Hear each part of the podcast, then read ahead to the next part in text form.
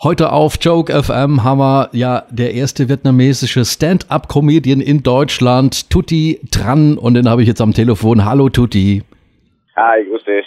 So, du bist ja ähm, vietnamesischer Abstammung, aber du bist in Köln, Neukölln in Berlin, bist du geboren. Ähm, genau. Vielleicht kannst du uns mal was sagen. Du bist Stand-up-Comedian.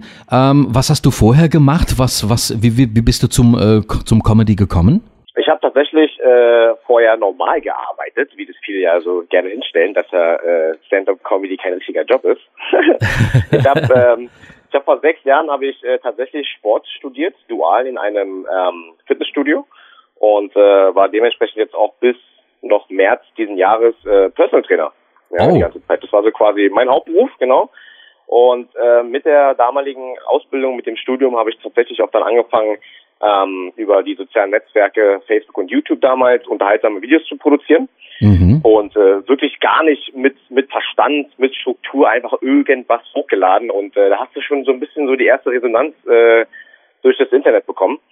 Und ähm, ja Leute im Umfeld, Freunde, Familie, Ex-Freundin ja, die haben dann irgendwann auch gesagt, von wegen so, ey, du hast so ein Rad ab, Alter, kannst du nicht irgendwie jemand anderes mit der Scheiße nerven? Geh doch wenigstens auf die Bühne und versuch damit Geld zu verdienen. Okay, und ich, ich cool. denke mir dann so, äh, Junge, ich gehe doch nicht äh, mit einem Mikrofon auf eine Bühne und spreche vor fremden Menschen. Willst du mich verarschen?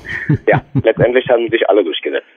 Also du bist ein sehr, sehr sportlicher Stand-up-Comedian, kann man sagen, wenn du so Personal Trainer warst und hast ein Sportstudium gemacht. Ähm, hast du vielleicht auch irgendwelche Themen, die aus diesem Bereich kommen, die du damit einbinden kannst? Ja, durchaus. Also ich finde, gerade jetzt auch ähm, in meinem ersten Programm äh, Augen zu und durch, mit dem ich ja dann quasi äh, nächstes Jahr auf Tour gehen werde erstmals. Ähm, da wird natürlich alles erzählt und alles so ein bisschen preisgegeben, was so ein bisschen in meinem Leben abgeht. Also dazu gehört natürlich nicht nur Freunde, Familie, Alltagsgeschichten, ähm, Arbeitsgeschichten, sondern tatsächlich auch Sport. Weil ich bin, wenn eine gute Woche läuft, dann läuft es mit sechsmal die Woche Sport, auf jeden Fall. Sehr, sehr cool. Also ähm, das, das ist im Übrigen so, dass du ja schon sehr erfolgreich warst, auch 2007, zweiter Platz beim Quatsch Comedy Club, dann auch beim NDR Comedy Contest hast du den ersten Platz äh, belegt. Nee, das war beim Watch Talent Award, ne?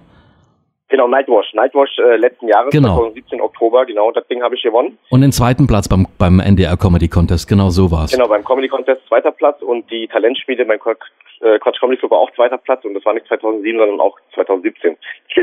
das wäre ja, geil, wenn ich schon so lange dabei gewesen wäre. Ich, ich glaube, da kann man unheimlich viel rausnehmen, wenn du so Contests machst. Da kann man unglaublich viel ähm, mitnehmen und kann dann auch wieder einiges transferieren für die Zukunft.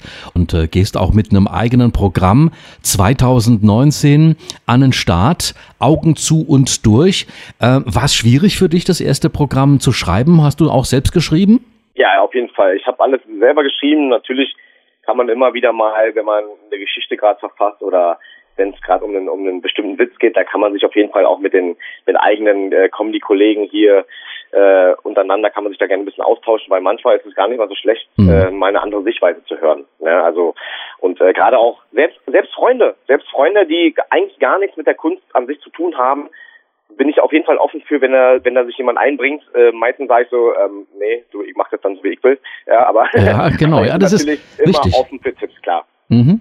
Ähm, was werden wir da von dir sehen auf der Bühne? Mit, mit, mit welchen Themen bist du da rangegangen? Spielst du auch, machst du auch Characters? Ähm, ich mache keine, also ich mache keine fiktive Figur in dem Sinne, dass mhm. ich mich halt irgendwie äh, auf die Bühne stelle, verkleidet bin und äh, durchgängig halt so eine Figur spiele, sondern ich habe so ein, so ein so ein Charakter in Form meines Vaters. Ja, ah, mein Vater okay. ist, glaube ich, so ein bisschen so ich würde auch behaupten, so ein bisschen mein Wiedererkennungswert, ja, weil äh, mein Vater ist halt, äh, ja genau, ein Vietnamese der ersten Generation, mhm. die halt damals Mitte, Ende der 70er von Vietnam nach Deutschland geflüchtet sind. Ähm, und dementsprechend ist auch, ne, den mhm. vietnamesischen Akzent, den kennt man, wenn man irgendwo essen geht, ne? Hello. oder wenn man, genau, im Nagelstudio die Frauen oder wenn du jetzt in ein Restaurant gehst. Das ist halt, genau, genau dieser Akzent ist halt so ein bisschen auch mein Wiedererkennungswert. Mhm. Ähm, und das ist eigentlich so die einzige Figur, die ich wirklich so ein bisschen auf die Bühne bringe. Aber meistens sind es auch so ein Dialoge, die ich mit meinem Vater ähm, gehabt hatte und die so ein bisschen wiedergebe, ne? Für, für das Publikum auf jeden Fall. Ansonsten bist du eine freche Berliner Schnauze. Boah, ich liebe das auf jeden Fall. Muss sein. Das, da, da lehne ich mich auch total aus dem Fenster, weil ich liebe wirklich diese rotzige Stimme hier bei uns in Berlin. Ich freue mich auch immer wieder, wenn ich woanders in der Stadt aufgetreten bin, und dann zurück zum Hauptbahnhof komme oder äh, am Flughafen lande, dann erstmal so erstmal richtig schlechte Laune, ja, wo dann jeder sagt von wegen so, oh, halt die Fresse. Aber ich sag mir so, ich denke mir jedes Mal so, ja, aber ich bin zu Hause, Alter. Genau so. ähm, dein Vorverkauf startet schon bald am 2. November ähm, yes. für deine Deutschland-Tour Augen zu und durch. Ähm, bist du vor der ersten Tour so ein bisschen aufgeregt oder kriegst du ganz viele Tipps noch von außen, wo die sagen, ey Tutti, pass auf, du musst das so und so machen und das ist, das ist so und so bei der ersten Tour? Ähm, oder ist das dir völlig egal?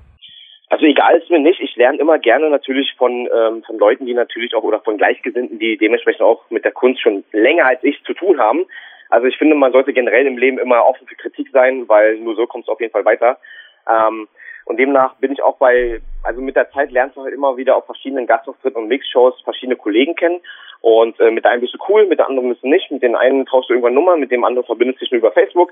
Und äh, dementsprechend war ich auch bei einigen Kollegen schon auf dem äh, auf den jeweiligen Solo-Shows und habe mir einfach mal reingezogen, wie man tatsächlich schafft, die Leute über 90 Minuten bei Laune zu halten. Das ist natürlich ein ganz, ganz großer Aspekt, ist dann was man was ich vorher noch nie gemacht habe. Okay. Und ich bin natürlich dementsprechend auch krass aufgeregt, aber ich freue mich auch, weil das ist, das ist eigentlich das, was jeder Stand-Comedian irgendwann auf die Beine stellen möchte. Mhm. Sein eigenes Soloprogramm und durch Deutschland zu touren. Das ist eigentlich der Traum, um ja. ehrlich zu sein. Ne?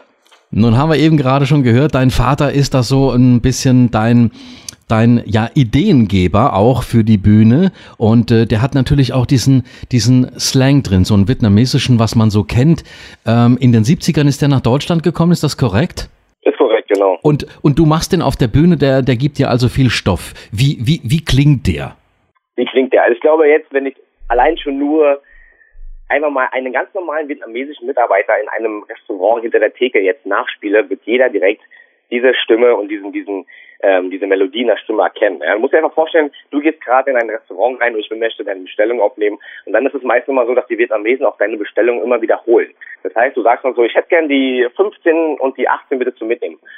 Okay, äh, Nummer 15 und 18 zu mitnehmen, ja. Okay, äh, Nummer 18, äh, scharf oder nicht scharf?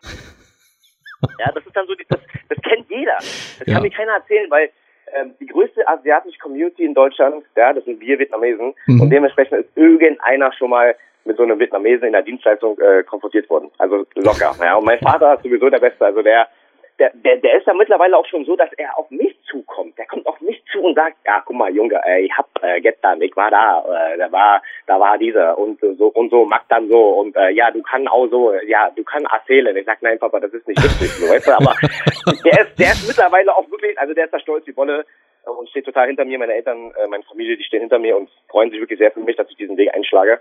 Und äh, mein Vater ist mittlerweile Ideengeber.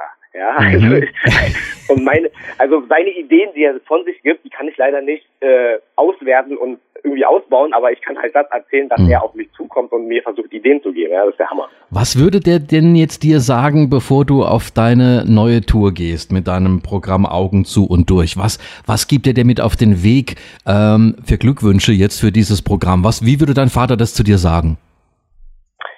Also immer wieder, wenn er jetzt erfährt, dass ich generell auf Gastauftritten unterwegs bin und sage, hier, ich bin Köln, ich bin hier in Duisburg, was auch immer, ja, dann kommt er halt immer zu mir und klopft mir immer auf die Schulter mit einem richtig stolzen Blick und sagt immer das Gleiche.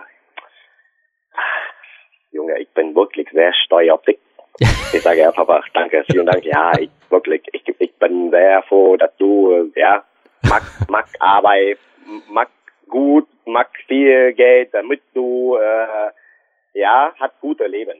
Ich das, so steuerobjekt. Aber Tutti, das hat aber auch wirklich so was Sympathisches und das, das, das, das ist wirklich, was man kennt. Da, da, da kann eigentlich gar nichts Böses rauskommen, oder? Naja, das eine oder andere Mal in der Jugend. Äh, du, ich war ja auch kein Kind von Traurigkeit und ich habe natürlich dementsprechend äh, viele Diskussionen auch mit meinem Vater gehabt. Und ähm, das, das Witzige ist ja, mein Vater oder die meisten Vietnamesen die sprechen mit dir auch vietnamesisch. Dementsprechend kann ich ja auch die Sprache, weil meine Eltern mir das beigebracht haben und ich habe es halt gelernt mit dem ja. Antworten. Ja. Und mein, mhm. mein Vater spricht dann mit mir auf Vietnamesisch, meckert auf mich ein und ich bin natürlich respektvoll und rede nicht währenddessen. Das ist normal, ja. Also es sollte normal sein, dass du nicht dazwischen sprichst. Und dadurch, dass ich ruhig bin und ihm ja eigentlich diesen Respekt gewähren will, denkt mein Vater, ich habe ihn nicht verstanden. Ja. Und dann fängt er das Ganze nochmal an, auf Deutsch uh auf mich einzuprassen. Wo ich mir dann denke, so Papa, das ähm, klingt auf Vietnamesisch irgendwie besser, wenn du das so machst. Ja? Und dann habe ich quasi zweimal meckern auf Deutsch und auf Vietnamesisch bekommen. So, also werden wir auf alle Fälle den durchtrainiertesten Stand-up-Comedian äh, mit vietnamesischer Herkunft in Deutschland sehen auf den deutschen Bühnen ab 2019. Ähm, lieber Tutti, wir drücken dir ganz fest die Daumen. Vielen lieben Dank. Und Dankeschön. weitere Infos gibt's auch auf tutitran.de. Da sind alle Infos und auch die Termine ähm, für deine Tour. Ab dem November geht dann der exklusive Vorverkauf los bei Event Team. Und ähm, ja, es hat mich sehr gefreut, dass du hier mit dabei warst in der Knall Fidelity Radio Show bei mir.